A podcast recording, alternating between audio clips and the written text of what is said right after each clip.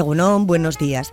La Fiscalía de Medio Ambiente advierte indicios de toxicidad en el agua del mar como consecuencia de la aparición de millones de peles de plástico en las costas gallegas e inicia la apertura de diligencias de investigación penal. Un suceso que a la Junta de Galicia, en plena precampaña electoral, no le ha parecido suficientemente importante como para activar el nivel 2 de emergencias de su plan de contingencias de contaminación marina, nivel con el que se permitiría intervenir al Ejecutivo Central. Además, desde la se afirma que el vertido ni es tóxico ni peligroso para el ser humano. Afirmación con la que las decenas de voluntarios que se han puesto manos a la obra para intentar retirarlas una a una con su santa paciencia, utilizando métodos tan sofisticados como coladores, cazuelas, redes, palos, cubos y rastrillos de los de andar por sus casas, una afirmación con la que pueden estar tranquilos siempre y cuando no se, no se dediquen a comérselas.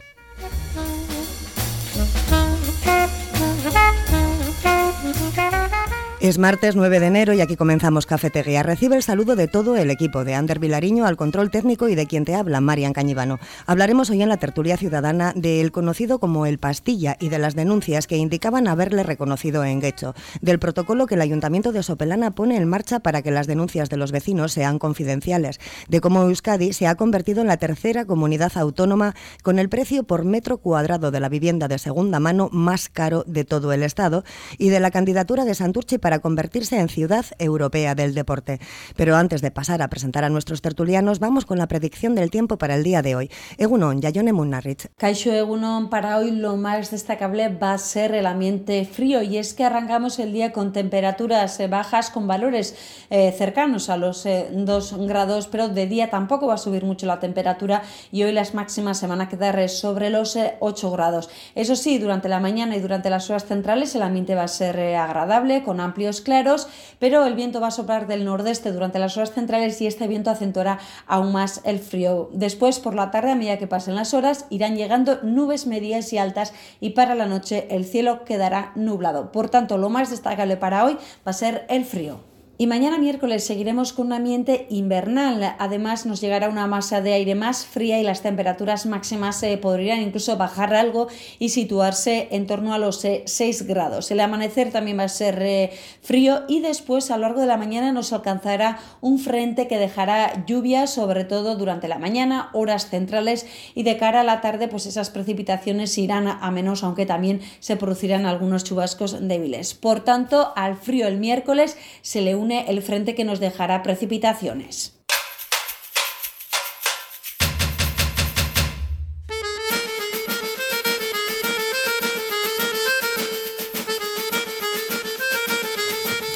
Egunón, Paco Belarra, Alfredo Pérez Trimiño y Juan Antonio Erdi. Hola. Egunón a los tres. ¿Qué tal? ¿Qué tal vuestros reyes? ¿Os han dejado muchos regalitos? A mí nada. a ti nada. Tú has sido, malísimo. malo. a mí tampoco. A mí un libro muy interesante sobre libros extraños escritos, que la verdad que me regaló mi ah, hija. Sí. es un libro muy curioso, estoy empezando a verlo.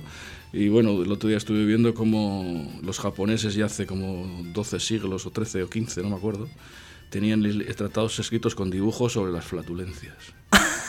Sí, es un libro súper curioso porque te cuenta de cosas de libros, de otros libros que se han publicado durante toda la historia.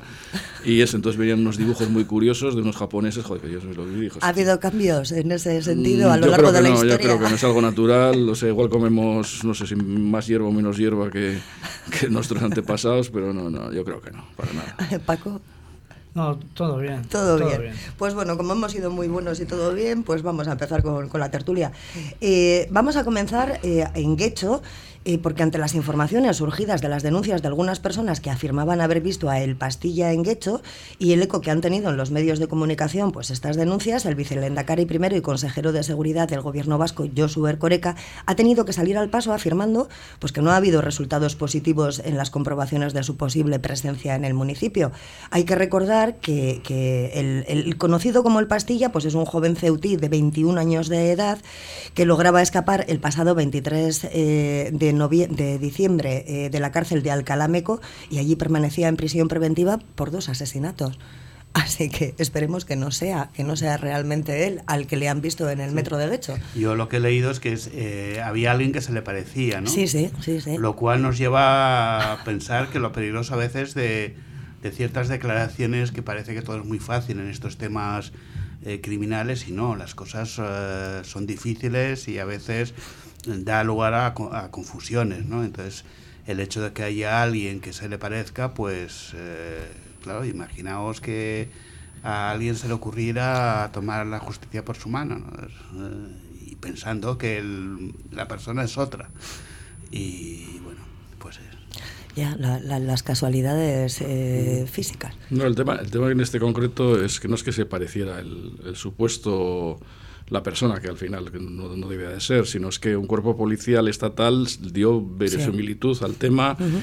y mandó a, a, un montón de patrullas, porque estuvieron aquí en Guecho y luego también, no sé si fue relacionado con eso, también estuvieron en Santurce, no sé sí. si fue en Mamarí, en, en eh, bueno, estuve en Santos, no recuerdo ahora el barrio. Pero el, el, el señor Ercoreca lo que tendría que haber hecho es, eh, primero yo sé que no me va a oír, ¿no? Pero bueno, por lo menos, por lo menos negociar con sus trabajadores que llevan 13 años sin convenio. 13 años sin convenio y que están movilizándose desde hace casi un año. Es bastante vergonzoso que tenga, como tiene la institución, una de las mejores valoradas de Euskadi, en precario. En que las políticas que ha hecho el señor Ercoreca eh, han sumido la institución en un verdadero caos. Eso sería lo primero. Lo segundo, pues que, que, que, que agilice algunas, eh, algunas centros policiales como el de Erandio, donde hay cerca de mil personas trabajando, o algunos que van, y los reparta por otros centros policiales para que, digamos, el ciudadano, que es el que paga al final de mes, tenga su, su, sus derechos y sus, sus libertades pues, más afianzadas. Y tercero, pues que el, pues de verdad que le doy, no tiene nada que ver con esto, pero le deseo que lo mejor en su próxima carrera, porque ya sé que no se va a presentar, ni la han defenestrado dentro del Partido Nacionalista Vasco, y le, bueno, pues le doy una idea, que se dedique a hacer libros de cofradías, que se presentó hace años al, al premio de investigación histórica con un libro sobre la cofradía de Mariantes de Portugalete, que le dieron una mención honorífica del jurado, o sea, no llegó a ganar nada. Entonces es lo que le deseo al señor Ercoreca de todo corazón sin más. Pues sí, está muy, muy relacionado. Todo, pero... todo muy relacionado, sí. No, el tema es, a ver, la, la gravedad del tema supone que un cuerpo policial que, que, tiene cierto prestigio, pues venga aquí a detener a una persona cuando el cuerpo que él manda y encabeza, dirige y lidera, pues, eh, pues estarían a flores y pájaros. Esa es la conclusión que hay que sacar. O sea, ¿cómo tiene que venir un tío de, de donde sea, que no sé dónde han venido, a dar verosimilitud a una información que al parecer pues sí tenía bastantes visos de verosimilitud y cuando el cuerpo que le encabeza pues estamos a, a otras cosas. Es así. Paco. No sé, me ya dejado... no sabes ni el tema del que estamos hablando, del dejado, pastilla. Me ha dejado plano por, porque él habla con conocimientos de claro, cosas claro. suficientes, ¿no? Sí. Pero eh, yo creo que el, el, chico este que se le parece tanto tiene la mala suerte de parecerse a alguien. Sí, es mala suerte. ¿eh? Es mala suerte. Eh, lo importante es que ha quedado claro y que su persona vuelve a ser normalizada. Entonces. Bueno, todavía habrá gente por ahí que le vea y porque estas cosas di, di, di, di que algo queda, aunque luego sea mentira. Y, y no siempre ocurre. Yo, yo uno, me, me, contaron un caso de confusión, os lo conté un día después de la radio, ¿no? de, uh -huh. de dos personas que acabaron en la cárcel y no eran ellos. Pues fíjate qué gracia, pudo, ¿no? Se pudo saber al cabo de 20 años, uno murió en prisión, fíjate. que no habían sido ellos. Y fue la, el buen hacer de un agente de policía que a raíz de una información le recordó el caso que él había investigado, se puso en contacto, en este caso, con los Mossos de Escuadra de, de Cataluña, que es donde había pasado, y al final vieron que realmente no eran, no eran culpables. Se encontró con alguien que hacía bien su trabajo y aparte era una buena persona, porque sí, sí. muchas veces nuestro trabajo, pues bueno, termina, nos vamos a nuestras casas y nos olvidamos de todo, pero ese hombre no, ese hombre luchó sí, por sacar de la cárcel. Empezó a, a, a, contactar con todo el mundo, eh, intervino, ayudó a, a los mozos a, a, tratar el, el nuevo caso que había ocurrido y de ahí dedujeron que la perso las personas que él había detenido no eran culpables. Además, era, me acuerdo ese caso era de violación, además, sí, sí, y las, sí, las, presuntas víctimas le, le habían reconocido. Y no era cierto. No había en esa época lo del tema del ADN yeah. y luego al final pues, se parecía bastante. Yo vi las fotografías en un reportaje y se parecía mucho. Y era un tema de confusión. O sea, las víctimas, la víctima en este concreto eh, se confundió de... Pues para la víctima también vaya remordimiento de conciencia. Sí, sí, ¿no? Cuando te pareces al diablo tienes un gran peligro. ¿no? Ya te digo, bueno, Entonces, depende de dónde te muevas. Hay veces que los parecidos son enormes. Increíbles. Dicen y, que tenemos y, todos entonces, un doble. Eh, claro, y si encima tiene una edad semejante, tiene un aspecto semejante, la altura más o menos eh, es la misma, etcétera, etcétera, a alguien que ha padecido una situación de violencia extrema, eh, los, no, el nivel de claridad tal vez tampoco sea el, más adecuado. En una violación muy limpiadamente no puedes llegar a tener. También que se produce durante el hecho causal, o sea, es, no vas a pedir una víctima que tenga los cinco sentidos para luego poder reconocer a su presunto agresor. No, por eso yo digo que cuando se hablan de estos temas a veces se hablan de un modo muy gratuito y a veces escuchas declaraciones que dan miedo, ¿no? porque la gente piensa que a los malos se les pilla con el cuchillo en la mano y no es verdad. O sea, eh, esto ocurre muy pocas veces y, y, yo que bueno, que también he intervenido en algunas investigaciones como intérprete, he visto lo difícil que es a veces eh, llegar a, a, buen puerto, ¿no? O sea, lo difícil que son estos me has, me, has, me has, recordado una cosa. El martes pasado, en, en la 4, dieron un reportaje a última hora. Yo me quedé a verlo pues porque había te había tenido cierta participación en la movida esta, ¿no? De un asesino en serie en Vitoria. Dieron tres asesinatos que había hecho él y lo van a, y lo van a dar el, el final ese este martes, ¿no? Bueno, bueno, yo si queréis os destripo el final, o sea, que está ahí saliendo uno de la procedencia científica que hicimos, que no sé qué, que no sé cuántos, que tal, que mi abuela era una mulata, que no. Al tío se le trinca porque era un asesino en serie, pero el tío lo que hace es que aquel día quería matar a una abogada. Quería matar a una abogada, entonces va donde varias abogadas y una la que le recibe y que al final muere, que la que asesinada por el, la persona esta, eh, había escrito el nombre en el dietario. El nombre. Del tío. Y por eso le pillan su última visita. Sí. Y eso es, fue bastante porque la, el que encontró pues, la... pues les hemos destrozado a los de la 4 el, pero, pero, esto sale más tarde. Esto si nos oyen hoy sí pero sale más tarde esto, ¿no? esto, estamos en directo el, Alfredo y si se emite esta semana sí, pues lo hemos destrozado. El, tema es que le encontró el cadáver de la chica lo encontró la familia y fue, fue bastante duro ¿no? pero y era un asesino en serie. Luego me acuerdo que años después eh, salió, no sé, en el programa de Iker Jiménez, un, pues no sé cómo calificarlo, decía que no, que había ese montaje, que este hombre no había matado a nadie, había matado a mucha gente. Y es más, se creía que había matado a gente que nunca se pudo demostrar que había matado. Como suele pasar es así, siempre. Es así. Es más, a este se le detiene en Madrid y en y cuando la pareja de él se entera el motivo de la detención, bueno, pues echa a temblar y se cree que en aquella época en Madrid hubo cuatro o cinco asesinatos, no se pusieron a demostrar. Y todos hacía pensar que había sido el fulano. Este. No hay cuerpo, no hay delito. Eso es. Este se llamaba Coldo Larrañaga, era de Azcoitia. Me acuerdo perfectamente. Un tío frío como un témpano. Hombre, para asesinar a alguien a sangre fría. Sí, no este asesinó a cuatro. Cuatro que se pudieron, digamos, dos demostrar. Dos, eh, los otros dos había unos indicios del 99%, pasa que no había una prueba física. Y luego en Madrid se, se pensó que, que, que podía haber matado a más gente. Paco, o sea, a mí eso... Nos está dejando Alfredo hoy cada vez que no, habla. No, no, no, eh, la realidad muchas veces supera la ficción y la capacidad creíble de las cosas. Entonces, son cosas que como de vez en cuando, pero por suerte de vez en cuando aparecen en, en los periódicos o en la televisión, etcétera, etcétera, pues bueno, pues no puedes negar su existencia. Desde luego este pobre chaval de 21 años o veintitantos años, no sabemos cuánto tiene, cuántos, qué edad tiene, que se le parece a, a, el pastilla, pues lo tiene que estar pasando mal. Casi es mejor presentarte tú en la chancha y decirle, oye, mira... Este el susto al principio, Hombre, luego ya... Es que no me fastidies. Pero es fácil de demostrar que no eres tú. Ya, pero bueno... En este caso concreto. Pero tú no solamente estás viviendo con ese dato sí. en tu vida, tendrás tu vida y sí. tus problemas y tus historias, pues igual es la última gota que desborda todo y dices, sí, Jolín, también puede ser. O sea, vaya suerte que tengo la mía, ¿no? Vaya buena suerte la mía. Pues sí. vamos a cambiar de tema, vamos a seguir con vamos a seguir con denuncias. El Ayuntamiento de Sopela va a poner en marcha un canal interno de denuncia contra la corrupción. Los vecinos que quieran denunciar posibles casos delictivos o infracciones administrativas graves o muy graves, eh, en lo que se refiere siempre al ámbito municipal, pues van a contar con una confidencialidad absoluta del informante a través de un, por, un protocolo estricto y con el respaldo de la ley 2 2023 del 20 de febrero que busca su protección. A Alfredo se está fumando un cigarro o un puro No, no, ficticio. no fumo, yo nunca fumo. Eso, no, ficticio, desde, ficticio. nunca me he dado por fumar. Pero que vamos, que, que, refleja bastante bien lo que piensas de la noticia, ¿no? Hombre, vamos a, a ver, desarrollar. La noticia es surrealista. Primero, eso, si, si la podemos analizar, yo tengo al menos tres frentes para poder analizarla. Primero sería, ¿cómo está Sopela?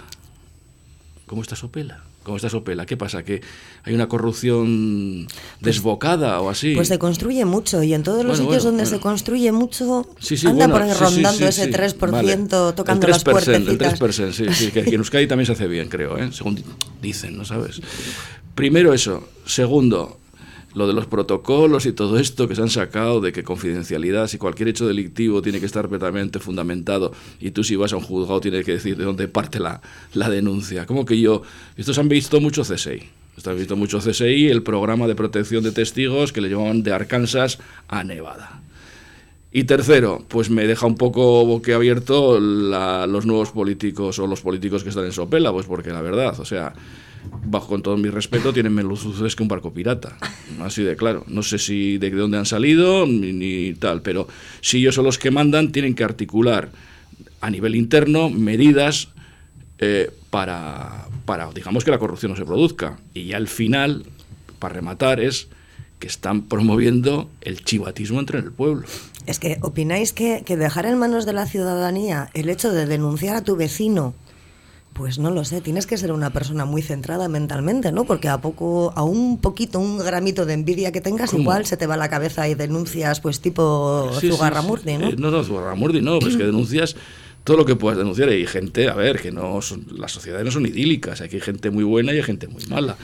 Y, yo, todavía, yo sé, porque me pilla bastante de cerca por, por mi familia, de todavía que en pueblos pequeños de Euskadi, en no llega a, ser un ayuntamiento, es una cuadrilla, es, es un Álava que la gente va a votar para no para, votar en contra del vecino. Y sí, sí, en este plan. Y, así vamos, así vamos. Entonces, el, tema es ese. Sí, no, yo recuerdo una de mis funciones cuando estaba de intérprete judicial era atender eh, denuncias de personas que no hablaban eh, castellano, ¿no? extranjeros.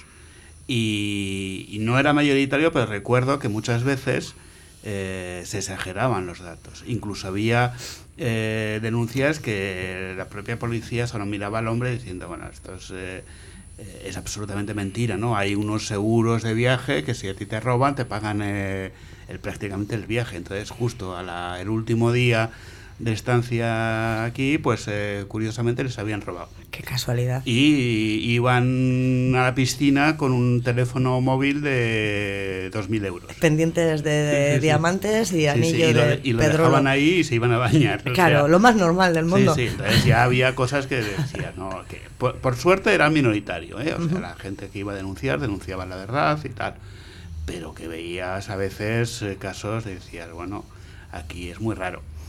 Y, claro, si a esto le añades que lo que vas a denunciar con discrecionalidad, pues eh, es lo que dice Alfredo. O sea, eh, tú cuando vas a denunciar al juzgado y vas de testigo, tienes que ir hiper reconocido, o sea, con carnet, sabes quién es. O sea, otra cosa es que existe la figura de, de, la protección, ¿no? pero se da en casos muy particulares, a personas que están hiper amenazadas y con mucha cautela. ¿Creéis que esto va a ser una solución o un problema? Es un problema para el pueblo. Paco. Yo, en principio, eh, es una noticia que no la entiendo en su fondo, ni en sus formas.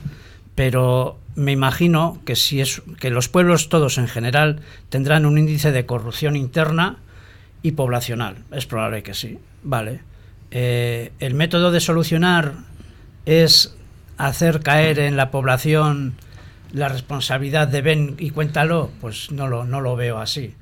Creo que puede haber una buena intención en, en, lo que quiere exponer, pero que no es el método ni es la forma. Pero para eso ya se supone que el ayuntamiento tendrá que tener sus inspectores. Claro, genera un cuerpo específico para combatir la corrupción. ¿Qué le, va, ¿Qué le va a pasar a las personas que denuncien de forma falsa?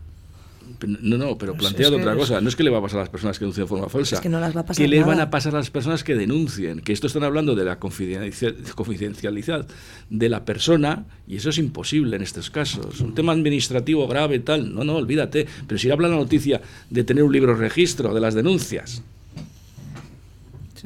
a ver, es que, a ver, ¿a quién se le ocurre? O sea, en el libro registro apuntas, ayer cuando iba por el pan, se me acercó XX y me dijo que Menganito, que vive en la calle El Tribulete 7, está construyendo no sé qué y, lo ha denunciado. ¿Y quién es XX? Pero bueno, ¿qué es esto? A ver si va a venir este libro raro también en el que te han regalado para Reyes. Es, que es, a ver, A ver, yo lo que. Mira, yo, a ver, soy un.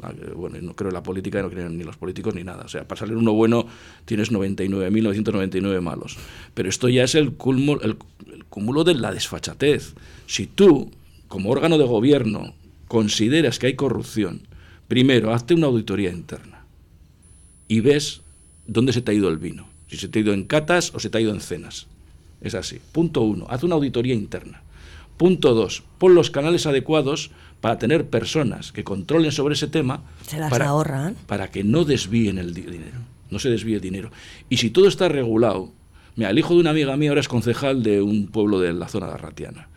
Y me contaba, claro, esto había habido cambio de gobierno y tal, y él entró como, ha entrado como concejal de, de deportes. Pues bueno, pues lo, lo, el gobierno saliente, antes de que sabía que iban a perder, pues empezaron a hacer contratos eh, a tomo y lomo, firmados, y la responsabilidad cayó sobre los que han entrado nuevos. Entonces, esto estaban alucinando, dice, han firmado cosas que es que en este momento no tenemos ni, ni, ni, ni dinero para pagar. Y segundo, decía que había asociaciones que decían, oye, tienes que subvencionar, vale, tráeme las cuentas. No, no, las cuentas no te las voy a llevar. ¿Cómo que no me vas a traer las cuentas? Me tienes que traer las cuentas si quieres pasta. Que no te las voy a llevar. Así, ah, pero sí, sí, pero es que se me lo ha contado a mí su ama. O sea, que, que estaba, bueno, no quería que se metiera en política, se metiera en nada. Pero el chaval, bueno, pues la tira por ahí. Yeah. Y dice que es impresionante. Y en este caso a mí es que me parece surrealista de base. O sea, tú, alcaldesa o alcalde, cuerpo, pero es que lo han debido llevar a pleno y lo han aprobado. El protocolo. Yo me quedo, me quedo pegado, o sea, no sé, no, sí. me faltan datos de todas maneras. Antonio. En todo caso, bueno, eh, un poco lo que tú planteabas, ¿no? Las denuncias falsas están punidas. Está, hay, un, claro. hay un artículo del Código Penal sí. y tiene una pena eh, correspondiente. Eh, y luego la solución es un poco la que apuntaba Alfredo. O sea, la corrupción ha sido lo bastante seria en este país como para que se creen en todos los niveles de la administración mecanismos de control y no dejarlo en manos de la población, que además es un tipo de, de delito eh, lo bastante complicado como para que mucha gente lo entienda. O sea, no, yo no entiendo casos de corrupción, se me escapa porque eh, no, estoy, no soy ducho en estos temas. Por tanto, se, se, me, se, nos deja a nosotros la función de denunciar lo que le corresponde eh, a la administración controlar, sobre todo cuando venimos de donde venimos. Y, y a mí me parece una, un dato, bueno, una cosa infumable. Paco, un último comentario antes de... Pues eh, el elemento central es, ¿existe la corrupción? Sí.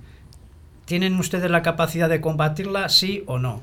Por ejemplo, cuando ha comentado lo de eh, el, el, el, equipo saliente ha dejado un montón de deudas porque en los últimos seis meses ha hecho contratos, también hay, una, hay una, un proceso en la historia en el que se, de, se dijo que en la política los últimos seis meses eran inhábiles prácticamente y no se podían, salvo de carácter de urgencia, aprobar ningún gasto presupuestario. Entonces... Eh, Paco, en la política vasca se está dando el caso en estos momentos de que tú tienes que tener un plazo de varios años para pasar de la función pública a la función privada Eso es y se los están saltando por sí. el arco de triunfo. Sí, hay muchas cosas que... Y eh, nadie dice nada. Aquí nos preocupamos de flores y pájaros. Tienen que cambiar eh, sí o sí, pero tal vez el agua no se ha desbordado lo suficiente, pero más tarde o más temprano esas cosas eh, se tienen que, que abordar y, se tienen que saber. Eh, las auditorías para algo están, ¿no? Ya. O deberían de estar, vamos. Sí, y el rencor de los denunciados falsamente también, porque a mí si me denuncias y sé que es mentira, pues voy a estar paseando quizás por la calle mirando a todos los lados a ver quién es el que me ha denunciado, no sé, al final es que igual... tú tienes derecho a saber quién te ha denunciado. ¿eh? Claro, claro. Tú tienes claro. derecho. O sea, es que tú tienes una indefensión si tienes una denuncia y te ocultan, porque además una sí, denuncia... Sí, me están acusando de brujería. Efectivamente, es un tema de pan y melón esto. O sea, me dice, no, no, es que una cosa es grave tal, pero me estás contando. No, no, no, tú me tienes que denunciar y tú tienes que demostrar que yo he cometido un hecho delictivo. No yo tengo que defenderme, no. Tú tienes que demostrar. Y una vez que demuestres o que intentes demostrar es cuando tengo yo que defenderme. Bueno, pues menos mal que no vivimos en Sopelana, que somos Ya te digo, me cago en la leche, vaya miedo. Así que, pues mira, para que se nos pase un poquito el miedo, vamos a hacer una pequeña pausa y enseguida volvemos. Carnicería Sandra en Portugalete con su buena cocina casera para llevar Menú del día, cordero y cabrito asados todos los días, carne de Ávila certificada. Carnicería Sandra, frente a la entrada de metro de Carlos VII, teléfono 944-629-572. Llámanos y pruébanos. En el mismo centro de Portugalete, Café Ancheta, tu parada obligada para coger fuerza. Con sus ricos desayunos o sus pinchos variados. Tan ricos que han sido premiados con el primer puesto en la ruta de pinchos. Acércate a degustarlo. Café Ancheta, en la avenida Ávaro número 4 Portugalete. Café Ancheta. Visítanos y volverás. Solicita ya la nueva tarjeta de comercio de Portugalete. Obtendrás importantes descuentos en tus compras y participarás en diversos sorteos y promociones. Infórmate en los establecimientos asociados de la Asociación Profesional y Comercial y Presume de Villa y de Comercio Asociado.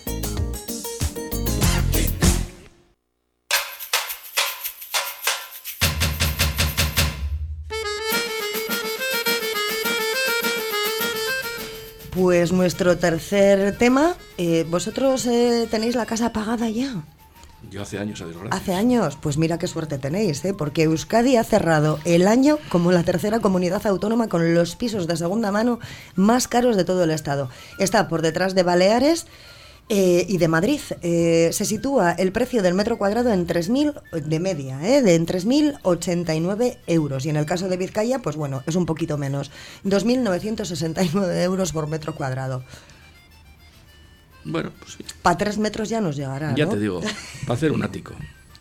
Pedimos permiso y hacemos, en vez de unos camarotes, hacemos unos áticos. Vivienda de segunda mano, ¿eh? no nueva. sí, sí. Bueno, ya hemos hablado muchas veces de, estos temas de vivienda, ¿no? Y, otra vez se nos va de las manos, ¿no? Como en el 2008, ¿no? Volvemos a, tener un conflicto de, intereses y de derechos, ¿no? O sea, el, tema es, que es infumable también. Es otro tema que es insoportable, que un tema fundamental eh, un derecho, la vivienda, que está recogido en la Constitución, la, derecha, eh, la vivienda digna, pues pero ese artículo se lo salta a todo el mundo. Es como que no importa, ¿verdad? Sí, sí, sí. A ver, aquí, aquí las leyes fundamentales solo para cuando me interesan a mí. Cuando tú, por ejemplo, es, es una cosa que, que, es de primero de colorear. Y, y, resulta que aquí todo el mundo, pues eso. Pero es que a mí lo que más me duele de todo, a mí que me lo haga la, la derechona y todos estos, pues hombre, pues dices, yo ya sé por dónde vienen, ¿no? Pero a mí que estén gobernando gente que en teoría están para eh, prevalecer y, cuidar los derechos de las clases más desfavorecidas y no pongan remedio a esto. Yo me acuerdo de una manifestación que hubo unos años en Madrid que estaba en la primera, que con la pancarta estaban todas las ministras del, del gobierno del señor Sánchez y estaban chillando ellas como estarían en la oposición. Y digo, pero, pero si es lo que estáis reivindicando, tenéis la llave vosotras para hacerlo.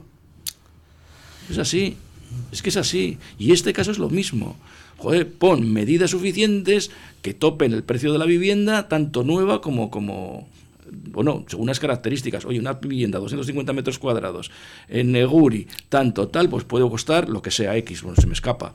Pero una vivienda en Portugalete de 100 metros cuadrados, tanto un altar, no sé qué, y luego sobre esos márgenes ir jugando, porque ahí gana todo. Lo que pasa es que el, pues quiere ganar, unos quieren ganar mucho a cuenta del sudor de otros. Claro, pero es que eh, nos estamos encontrando con que salarios medios, incluso salarios altos de bueno de 1.500 euros para arriba, están empezando a tener los que lo cobran problemas para poder acceder a una vivienda en alquiler o en, compra. Sí, sí, sí. Y, y, esto es, es, insoportable y otra vez, ¿no? O sea, y ya no solo que afecten a los jóvenes, es que está afectando a gente más mayor, ¿no? Que, que no pueden acceder. Eh, en barrios obreros de las grandes ciudades los pisos ya, ya superan los 1.200, 1.300, 1.500 euros. Y estamos hablando de barrios obreros de Madrid, de Barcelona y de Bilbao.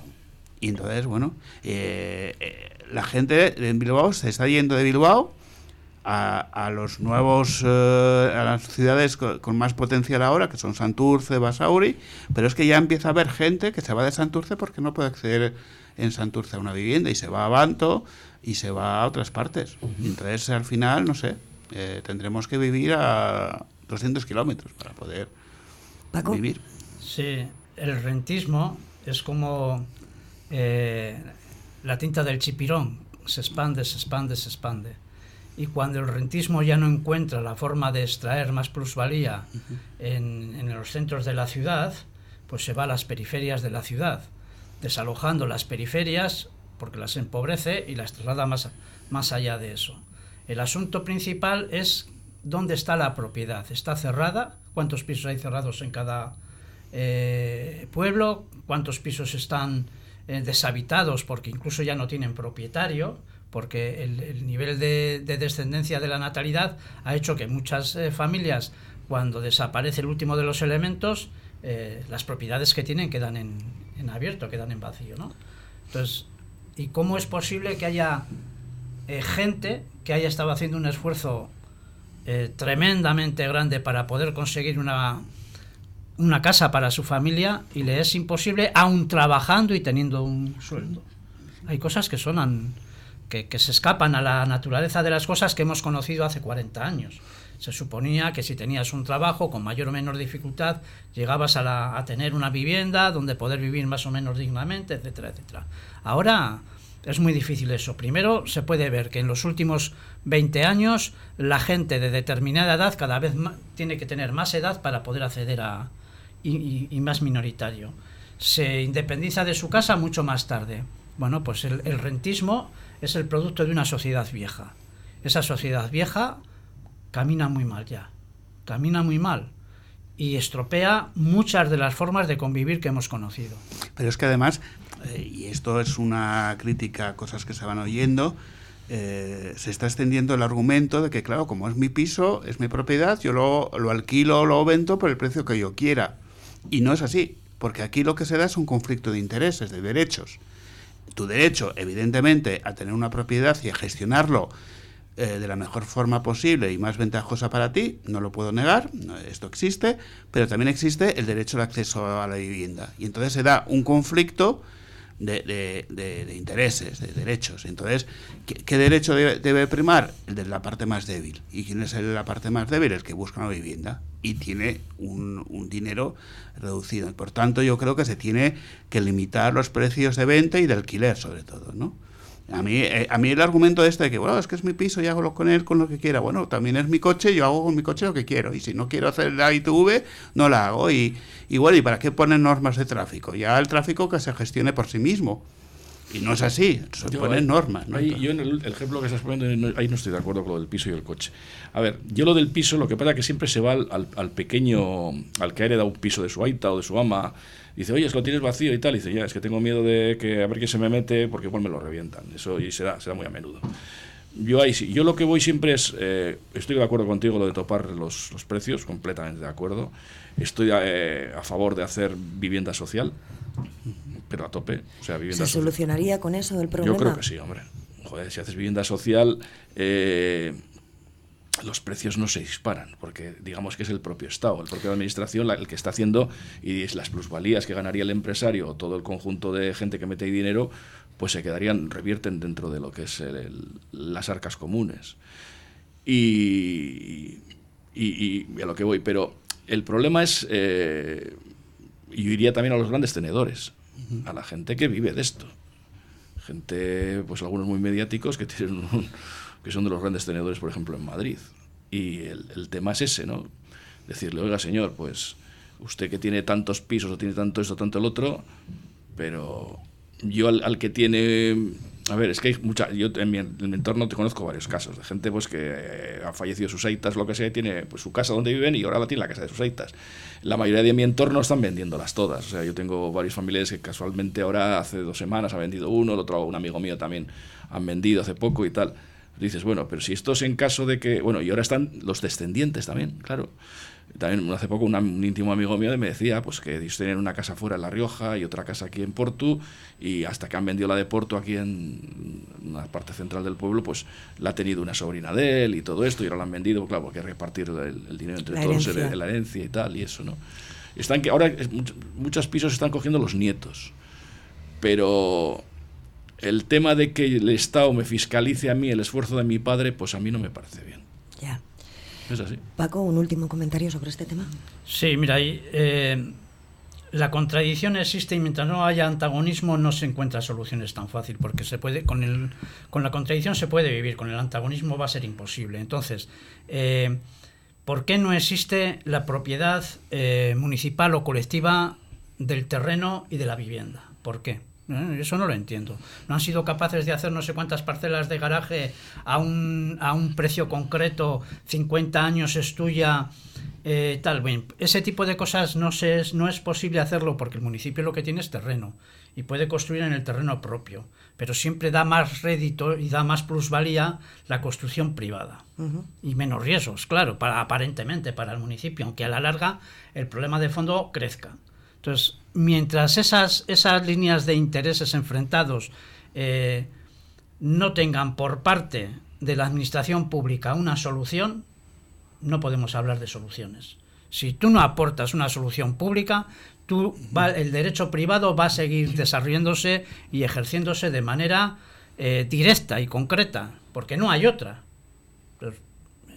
yo no le veo solución, de momento. Bueno, la meta está clara, llegar a gastar solamente el 30% de lo que cobras al mes. Efectivamente. A ver cómo llegamos a ella, porque yo creo que gastamos el 70, el 80 o se juntan tres personas para vivir. Y mucho me temo que si el asunto está otra vez saliendo a la palestra es porque la situación real debe ser insoportable. Donosti va, va a solicitar la declaración de zona tensionada o sea, otra más, otra capital más que la, pues al final estaremos todos tensionados.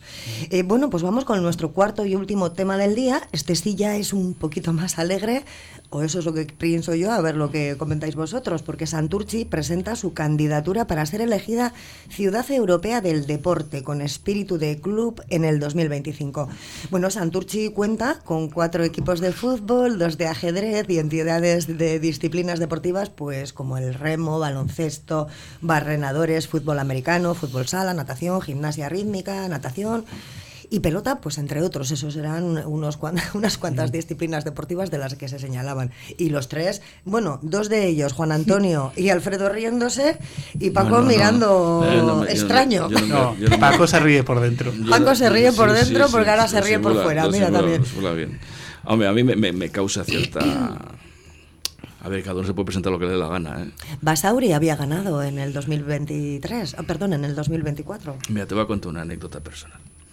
Yo, mi mujer es de Asturias, y yo voy mucho a Asturias desde hace 30 años. Entonces, solemos ir mucho a, a un pueblo que se llama Candás.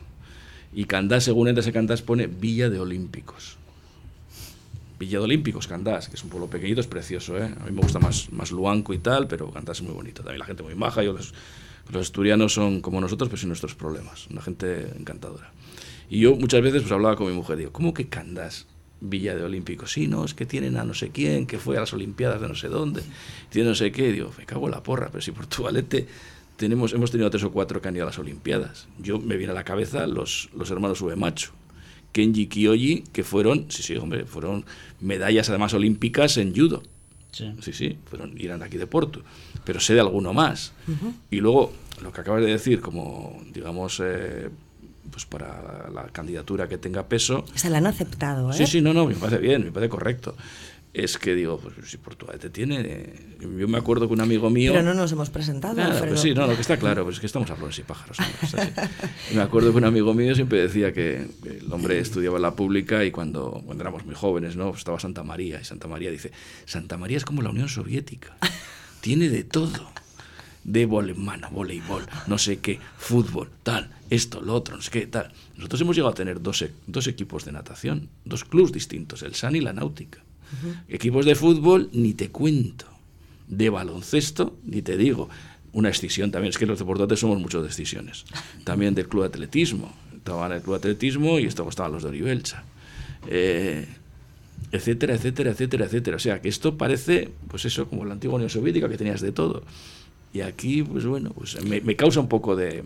Bueno, que me parece bien por ellos, ¿eh? Oye, joder. Pero lo que te causa a ti tristeza o, crítica, entre comillas, es que Portugalete no la haya presentado. No, no, no, no, no. A mí lo que me causa es que, que haya personas que... No haya personas, ojo, entiéndeme, a ver si me explico bien. Que, con los méritos que tienen, opten algo y nosotros que tenemos igual bastante más méritos, no, optemos, a nada. Pues eso, que Portugalete no lo haya presentado. Eh, Juan Antonio. Bueno, a mí mm, valga por delante que, que me parece bien que haya actividad deportiva de cualquier tipo en cualquier municipio y además me parece estupendo que la administración la, administración municipal lo apoye y lo fomente a mí eh, en esto no, no, tengo ninguna queja y si en Santurci hay 40.000 grupos deportivos y de ajedrez, pues me parecerá siempre estupendo y maravilloso y además hay que aumentarlo. Otra cosa es esta megalomanía de ser capital del mundo de todo que a mí es que eh, somos lo mejor de lo mejor, ¿no? Yo, yo recuerdo hace años, en aquí, cuando hubo la guerra de Irak y se produjeron aquellas manifestaciones enormes, salió un, un titular de una ciudad concreta que decía, la ciudad capital mundial de la paz, cuando en todas partes había habido manifestaciones enormes, ¿no? Y esta megalomanía, pues eh, a mí me pone un poco enfermo, sobre todo cuando viene de la administración. O sea, eh, hay que fomentar las actividades porque hay que fomentar las actividades porque haces una sociedad más democrática y más participativa. Pero luego el ir por el mundo de que somos la capital del mundo del deporte, no sé. A mí es que... Bueno, todavía no se lo han dado. Me ¿eh? parece una paletada. sí, por decirlo de una forma suave. Pues mira, es más que lo has dicho suave. Una definición muy gráfica, Paco. Sí, bueno, eh, yo lo último que he sabido del deporte de Santurce es que tuvo un equipo, el primer equipo de fútbol que tuvo Santurce se llamaba el Spartak. Sí. Fue ilegalizado y eh, pasado a clandestinidad y desapareció. ¿Ilegalizado? ¿Como los partidos? Sí, fue antes del 36 o justo. Ah, vale, vale, perdón. Entonces, eh, cuando ahora están intentando recuperar ese club y volverlo a activar, han sacado las camisetas del Spartak Club de Fútbol Santurci, etcétera, por cierto, muy bonita. Y a mí me, sorprende que eh, Santurci, teniendo toda esa actividad deportiva que tiene, eh, lo esté compensando y sosteniendo municipalmente muchas de ellas. Eso sí que me sorprende, mm. porque aquí las entidades eh, mm, deportivas que hay, eh, prácticamente, salvo por subvención pequeña, no conozco ninguna actividad deportiva que esté institucionalmente en el ayuntamiento. Paco, te voy a contar una. Mis hijos iban a la náutica y nosotros teníamos que pagar la piscina. Es que no lo conozco. O sea, creo que la relación entre lo público y el deporte en Santurci se lleva de una manera y en Portugalete se lleva de otra. Yo te digo que para hacer, para estar en la náutica tenías que pagar la piscina, tenía que ser abonado de la piscina. Para estar en la náutica, nadando. Y eso te lo digo de primera mano porque tenía a mi hijo el mayor y a mi hija la pequeña. Eh, así, de risas. Y luego te dejaban dos calles, dices, un día, bueno, ahí había mosqueos y tal con el ayuntamiento, con la política que estaban llevando, y yo propuse en una reunión de, la náutica, dice, no, bajamos todos a la misma hora y nos, nos, ponemos todos a bañar, y a ver quién nos echa, porque yo también como pago... Ah. Claro, pues nos va a echar, ¿sabes quién nos va a echar? El tiempo. No, Ander, Ander nos va a echar. que me mira así como diciendo, no me pongas a mí como el malo y es que el tiempo es el tiempo y se nos ha acabado. Paco Velarra, Alfredo Pérez Trimiño y Juan Antonio Erdi. Nos vemos el martes que viene. A ver si los reyes se pasan por tu casa, que todavía deben de andar por ahí dando vueltas por alguna. Yo sigo siendo malo, así que no... ¿Qué vas a decir cuando te aparezca algo? Que, es que se te ha acabado la maldad. bueno, hasta el martes que viene. He perdido la antigüedad de la maldad. El Gabinete Pedagógico Supérate abre sus puertas para ofrecerte un abanico de posibilidades tanto para crecimiento personal como académico, desde técnicas de estudio, dificultades del aprendizaje, refuerzo académico y clases particulares, hasta gestión emocional, resolución de conflictos y autoestima. Todo ello en un ambiente cargado de profesionalidad y cercanía. Nagore Landeta, directora del gabinete, te invita a que disfrutes de su oferta psicopedagógica en el edificio Metro, calle Baigare número 15 en Las Arenas, Guecho.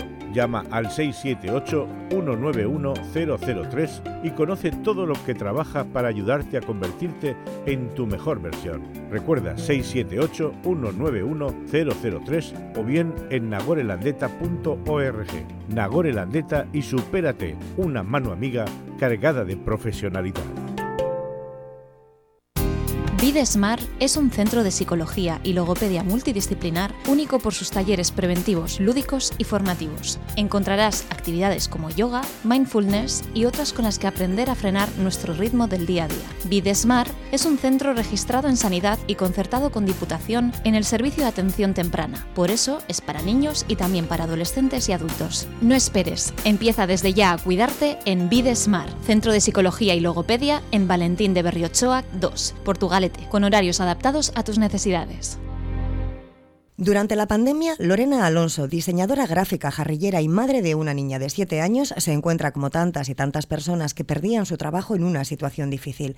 Pero lejos de rendirse, utiliza el tiempo que tuvimos para estar encerrados en casa para disfrutar de su hija y descubre que las manualidades y el collage pueden convertirse en un bonito proyecto de futuro. Y de este modo nace Loreta Piruleta, con la intención de conseguir personas más felices, más sanas y emocionalmente equilibradas. Lorena Egunon. Egunon.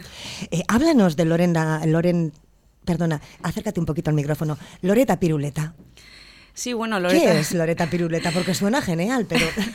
Loreta Piruleta soy yo en esencia y, bueno, he intentado poner todo lo positivo que tengo dentro eh, pues al disfrute del resto de personas, de niños y familias. Entonces, pues es todo creatividad, eh, es todo color y diversión. Es un, poco, es un poco eso. Entonces trato de que la gente disfrute. Tú te tienes que reinventar y descubres que no pasabas tiempo con tu hija porque te pasabas muchísimas horas trabajando delante de los ordenador y con una niña de 7 años, pues bueno, eh, la verdad es que te tendrías que multiplicar por 25.000 y la pandemia te ofrece la posibilidad de disfrutar de ella, de, jugar con ella, de hacer manualidades y de ahí surge eh, eh, el proyecto. Sí, de ahí, de ahí surge, ¿no? tengo la, la posibilidad de, de, tener que buscar de nuevo empleo y, y, me planteo si realmente el ritmo de vida que llevaba hasta ahora era el que yo deseaba. Entonces eh, pasaba muy poco tiempo con mi hija, como le pasa a muchísimas otras madres, y, y dije, bueno, pues eh, ¿y por qué no intento emprender con toda la trayectoria que llevo y de mi experiencia profesional? Creo que estoy en un buen momento. ¿Qué experiencia profesional era esa? Sí, pues llevaba pues 18 años como diseñadora gráfica y como directora de arte en los últimos años. 18 años, 18 años pegada a un ordenador son años, ¿no? Ha tenido que ser un cambio radical. Sí, sí que lo fue, sí que lo fue. Separarme de las pantallas eh, fue bastante, para mí, satisfactorio, porque me gusta mucho el diseño gráfico, sigo disfrutando mucho con, con, todo lo que es el diseño. O sea, no, no, es que, no es que no me gustara mi profesión, siempre me ha encantado. Pero bueno, el lado artístico y pintar y acuarelas, óleos, eh, siempre ha ido muy pegado a mí. Entonces, eh, digamos que ese hobby lo puse un poco a, pues al disfrute de mi profesión. Y resulta que ese hobby se convierte en Lorena, Loreta, perdona, mira, confundo Lorena, Loreta, Loreta Piruleta, y se convierte en, un medio de, vida.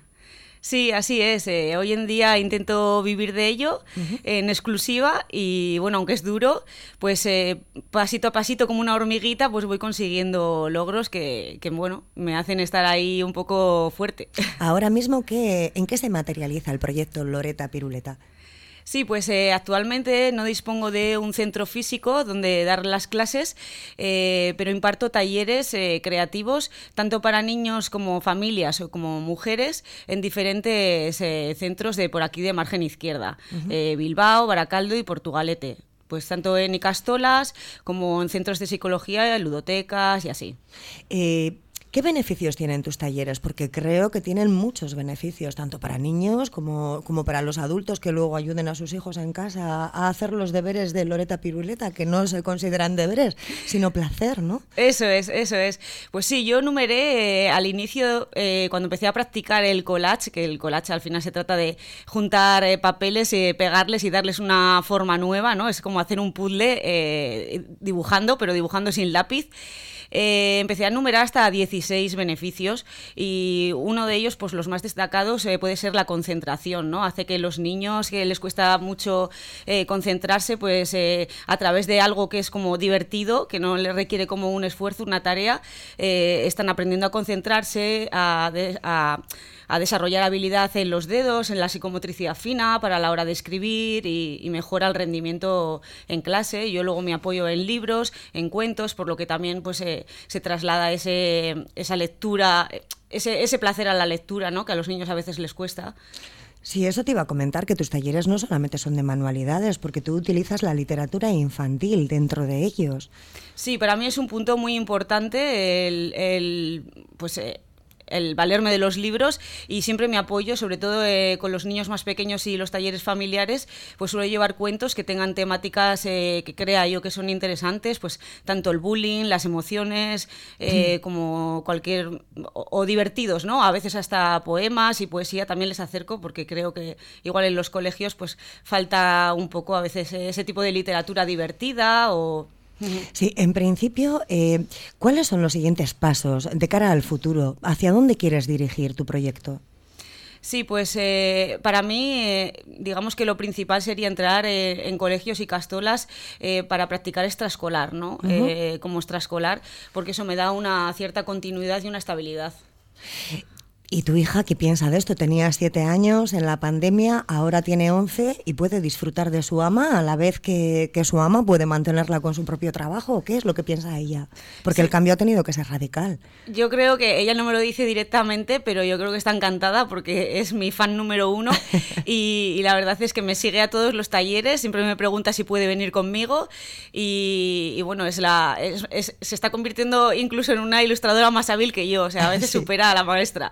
Sí, sí, así que pues eso también me empuja a continuar con ello porque veo que también mi hija sigue disfrutando y aunque mucha gente piensa que el colache o las manualidades que hago puedan estar dirigidas para niños más pequeños, como de 7 años, 5 años, la mía ya tiene 11 y, bueno, y lo disfruta muchísimo, o sea, me aporta ideas, hacemos un buen tándem y, yo me valgo de ello y, digamos que hacemos un buen equipo. Sí, ¿verdad? pues es genial, es genial hacer equipo con tu hija y encima eh, poder sobrevivir a los tiempos que corren, que o te reinventas o bueno, te quedas por el camino, es genial. Eh, en principio, eh, Lorena, si yo, por ejemplo, quiero participar en tus talleres, ¿qué es lo que debería de hacer?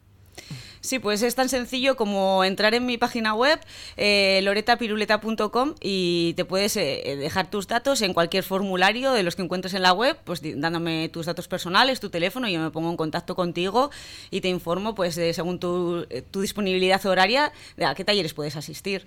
En este momento, ¿dónde estás impartiendo talleres? Sí, actualmente aquí en Portugalete, en el centro de Videsmar, que es el Centro de Psicología, Pedagogía y Logopedia. Eh, estoy también en la Icastola de Alcartu, en Baracaldo, eh, en FNAC de Bilbao. Suelo hacer talleres eh, pues que son gratuitos, de puertas abiertas, los sábados a la mañana. Eh, y bueno, pues eh, en diferentes centros, en, en Ana Kids, en Bilbao también, cerca de Moyúa, en una academia, ahí también tengo los martes por la tarde taller infantil. Y luego pues van saliendo talleres puntuales, monográficos, que voy organizando pues en función un poco en periodos vacacionales y así. Eh, ¿Campamentos de, niños también sería interesante? ¿Sería una idea interesante? Sí, sobre todo de cara al verano, ¿no? muchos padres, madres buscan pues, diversión para los niños, entretenimiento en los periodos vacacionales y no quieren tampoco cargarles de, más tareas, más academias, sino de disfrute y de probar cosas nuevas. Es un buen momento en las vacaciones para que los niños experimenten pues, eh, actividades que no están acostumbrados a practicar. Te han tenido que pasar cosas súper curiosas con los niños, porque los niños son seres muy curiosos. Eh, ¿Cuál ha sido eh, la experiencia que, me que más te ha llenado? Pues bueno, a mí me encanta que los niños me regalen dibujos, que me vengan y me digan, mira, te he hecho esto con collage, que me traigan sus propios papeles de casa, porque yo les digo que uno de mis valores siempre es reciclar, que hay que reutilizar los papeles y entonces pues igual han pintado en casa, les ha sobrado un rollo de papel y me vienen con él a clase y esto sirve, lo podemos utilizar. Pues a mí me, me encanta estas cosas, ver cómo ellos se, involucran y, y bueno, pues la verdad es que eso me llena mucho, sí. ¿Y los padres qué opinan? Pues los padres están encantados. La verdad es que suena mal que lo diga yo, pero, pero bueno, sí que me dan las gracias, me dicen que los niños disfrutan mucho, que les notan más concentrados, a muchos de ellos que les cuesta, y, que quieren continuar. Incluso muchos de los padres que llevan a los niños a las extraescolares se apuntan a los talleres familiares para practicar con ellos y, bueno, Talleres familiares, háblame de los talleres familiares, porque parece como que estamos hablando de que Loreta Piruleta solamente es para los más pequeños, pero los padres también pueden. Efectivamente, mis talleres eh, son para todas esas personas que dicen que no saben dibujar, que se les da mal y, que tienen esos límites de, esas creencias limitantes de cuando son pequeños, de que se les daba mal en el colegio eh, las clases de dibujo.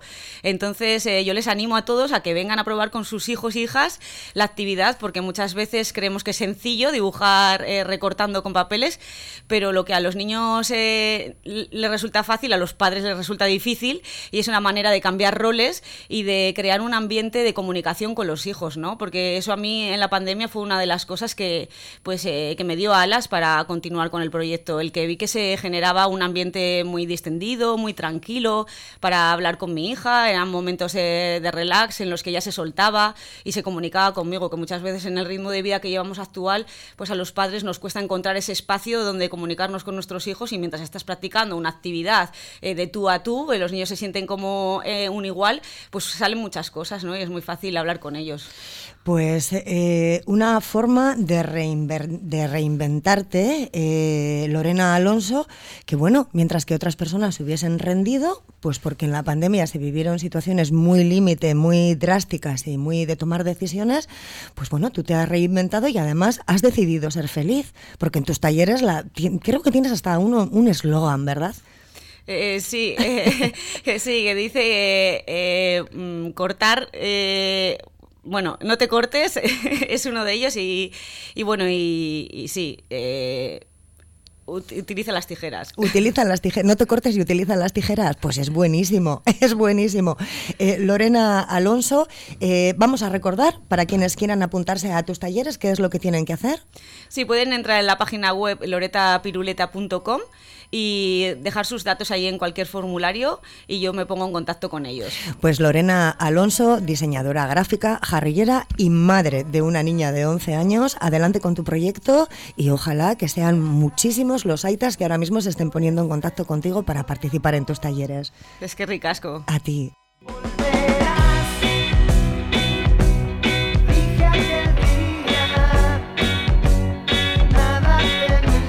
Hoy hemos terminado Cafetería con la jarrillera Lorena Alonso y su proyecto Loreta Piruleta, una joven madre diseñadora gráfica que lejos de rendirse ante una situación laboral límite y drástica como las que se vivieron en pandemia, decidía dar la vuelta a su historia y a la vez que disfrutaba de su hija, transformaba la dificultad en un nuevo proyecto de futuro.